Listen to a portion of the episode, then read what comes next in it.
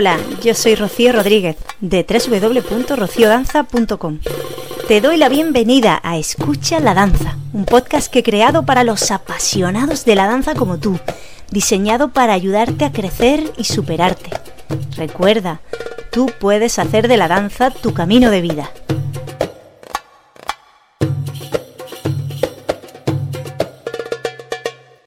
Permíteme que me presente.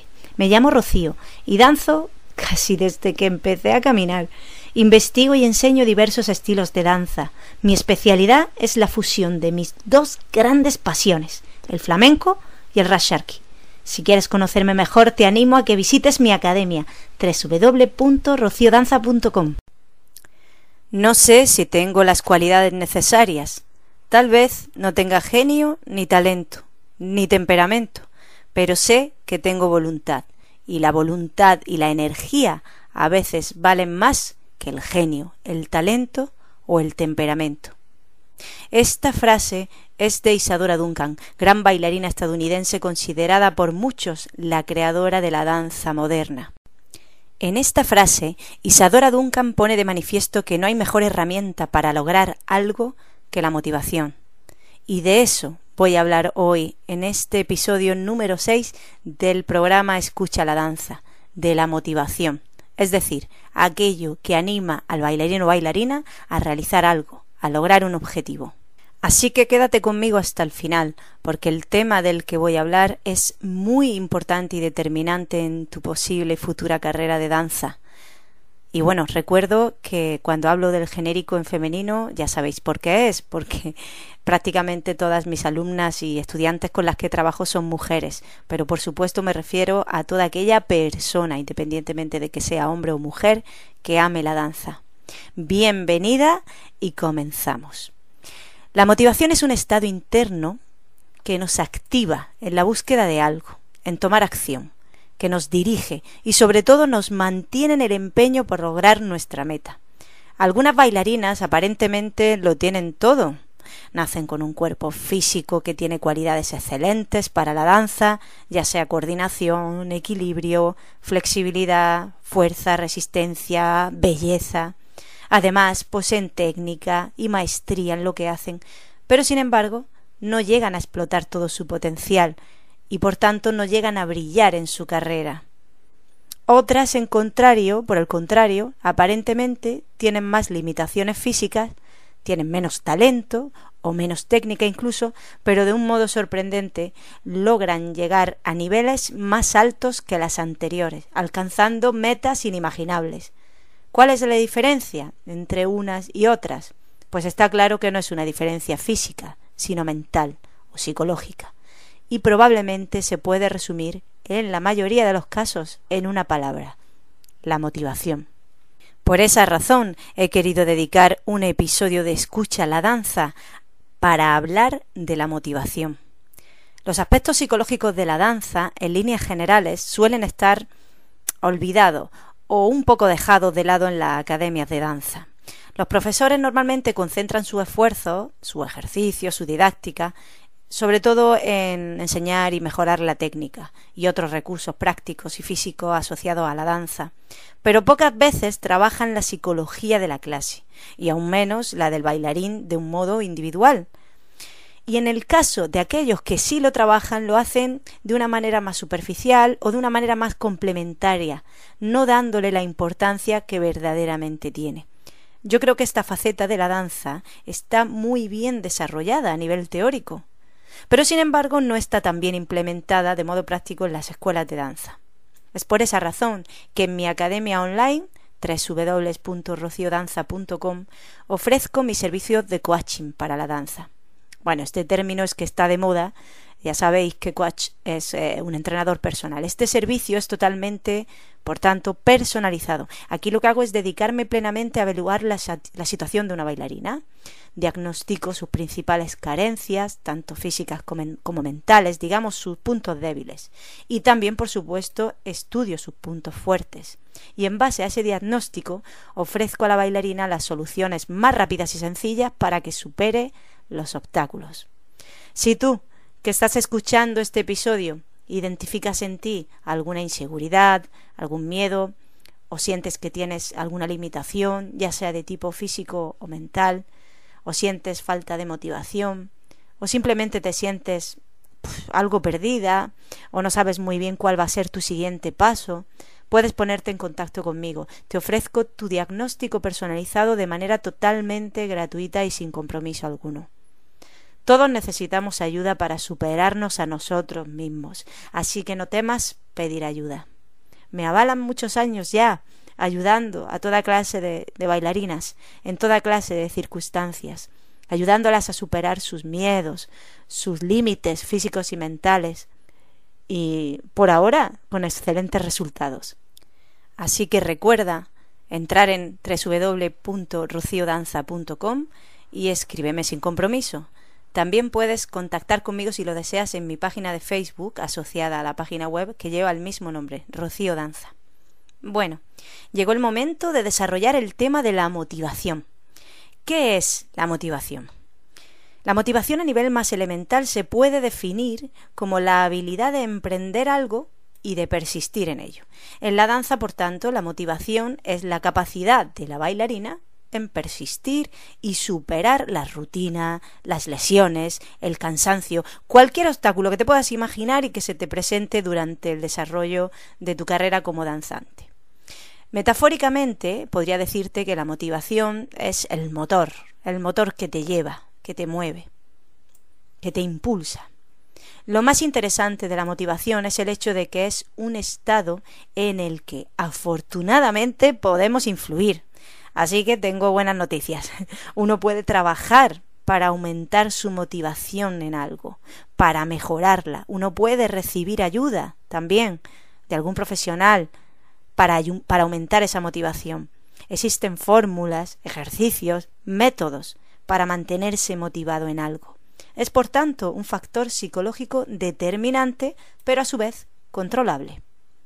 Cuando una bailarina se pone un objetivo, hay distintos factores a tener en cuenta. Uno, el factor físico de la propia bailarina.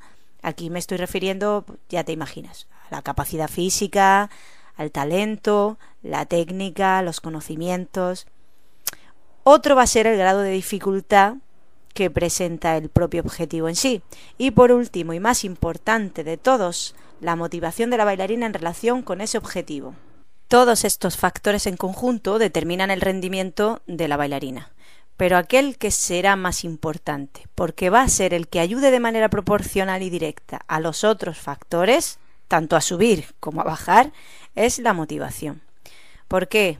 Porque cuando una bailarina está motivada, pone todo su empeño, todas sus energías, su enfoque en alcanzar el objetivo.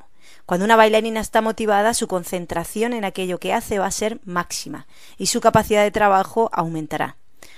Y por consiguiente, aunque tenga que superar un nivel de dificultad grande, eh, en relación con su condición física, podrá lograrlo gracias a un trabajo que esté bien planteado, que sea inteligente, gracias a una disciplina de entrenamiento, de ensayo, etc. Una bailarina motivada va a buscar ayuda, va a buscar a una maestra o un coach adecuado y no se hundirá cuando se enfrente a un elemento técnico de danza que sea difícil para ella o cuando se le presente un obstáculo. No se va a rendir ante las dificultades. Por tanto, la condición física de una bailarina va a mejorar con una buena motivación. ¿Cuántas de nosotras no hemos dejado algo a medias por falta de motivación? Puf, yo creo que probablemente todas, al menos alguna vez en nuestra vida, yo incluida. Esto es normal. En algún momento de nuestra vida quizá no hemos logrado algo o no hemos llegado ni siquiera a iniciar algo que nos hubiera gustado hacer por falta de motivación suficiente.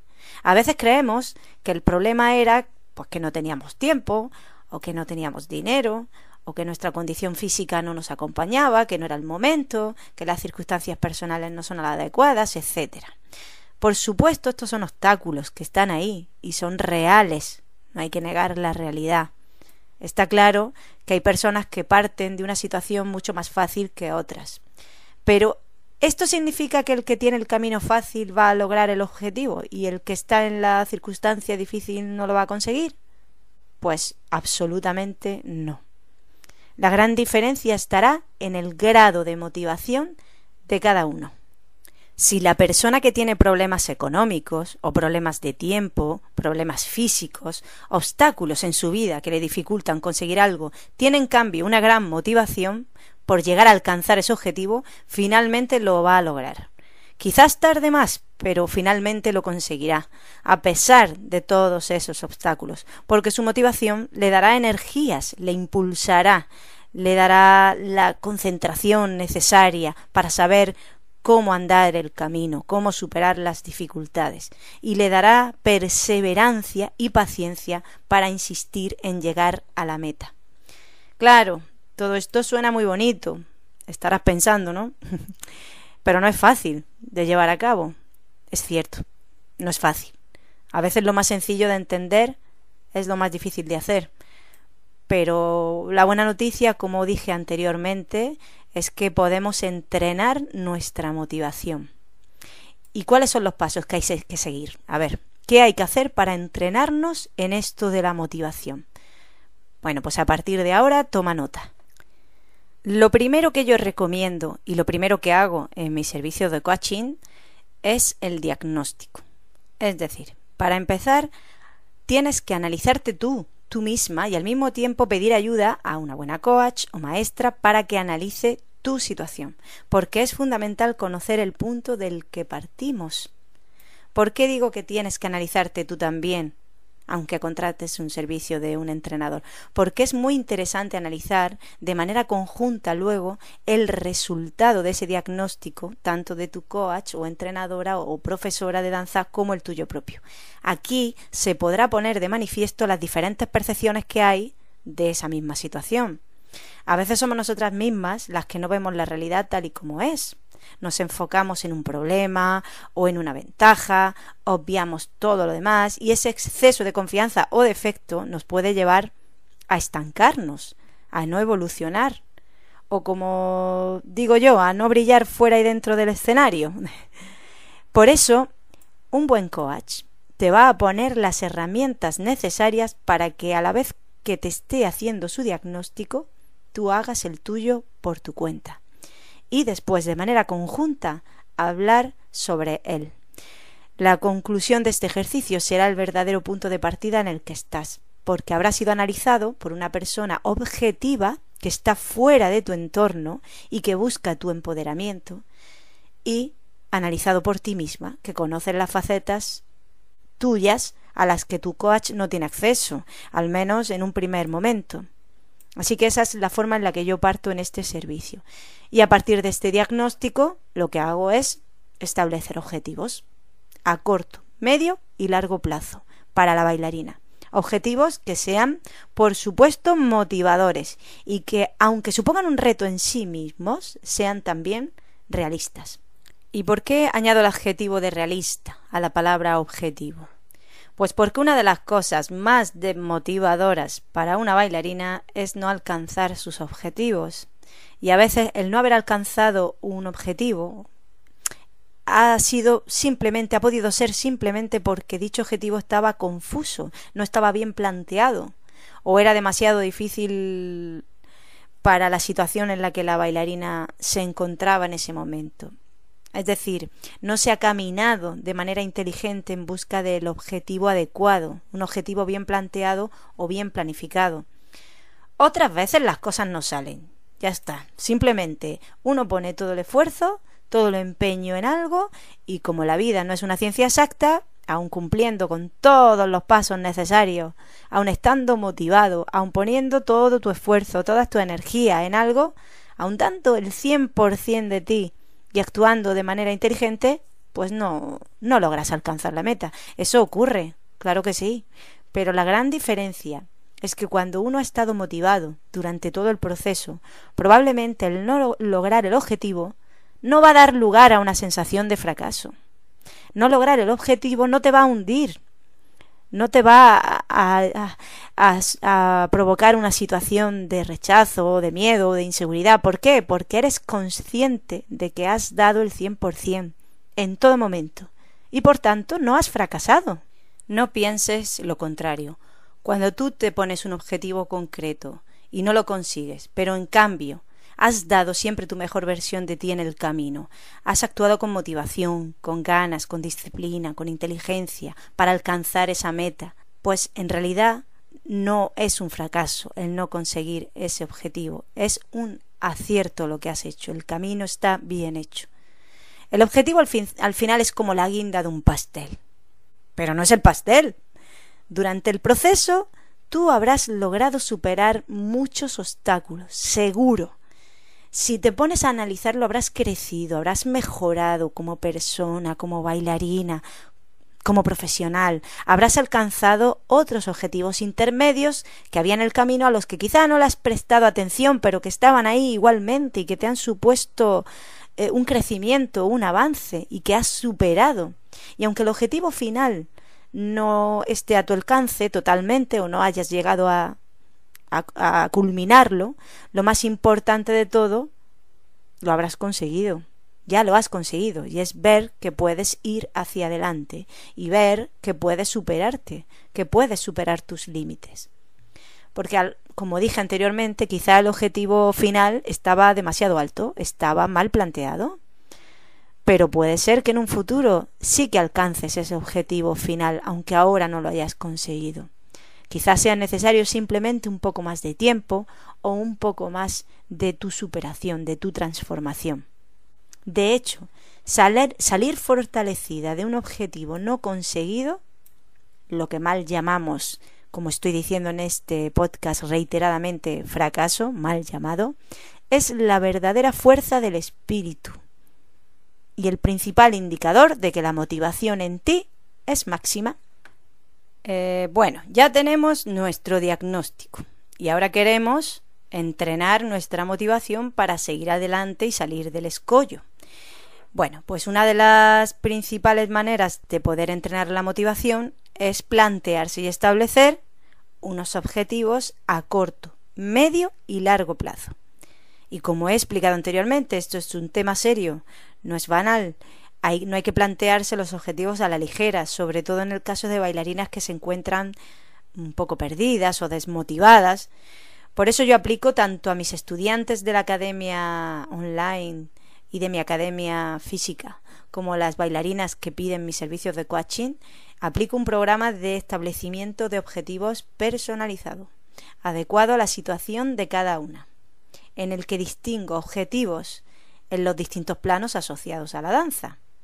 Es decir, vamos a, establecer unos objetivos en el entrenamiento, unos objetivos técnicos para el desarrollo técnico en la danza de esa persona, unos objetivos escénicos, unos objetivos físicos para que mejore las cualidades físicas y de estilo de vida, y unos objetivos de temporada. Es decir, asociados a la temporada de la danza, que ya puede ser eh, pues un, un curso de danza, un curso escolar de danza, o sea, un periodo de un año de trabajo.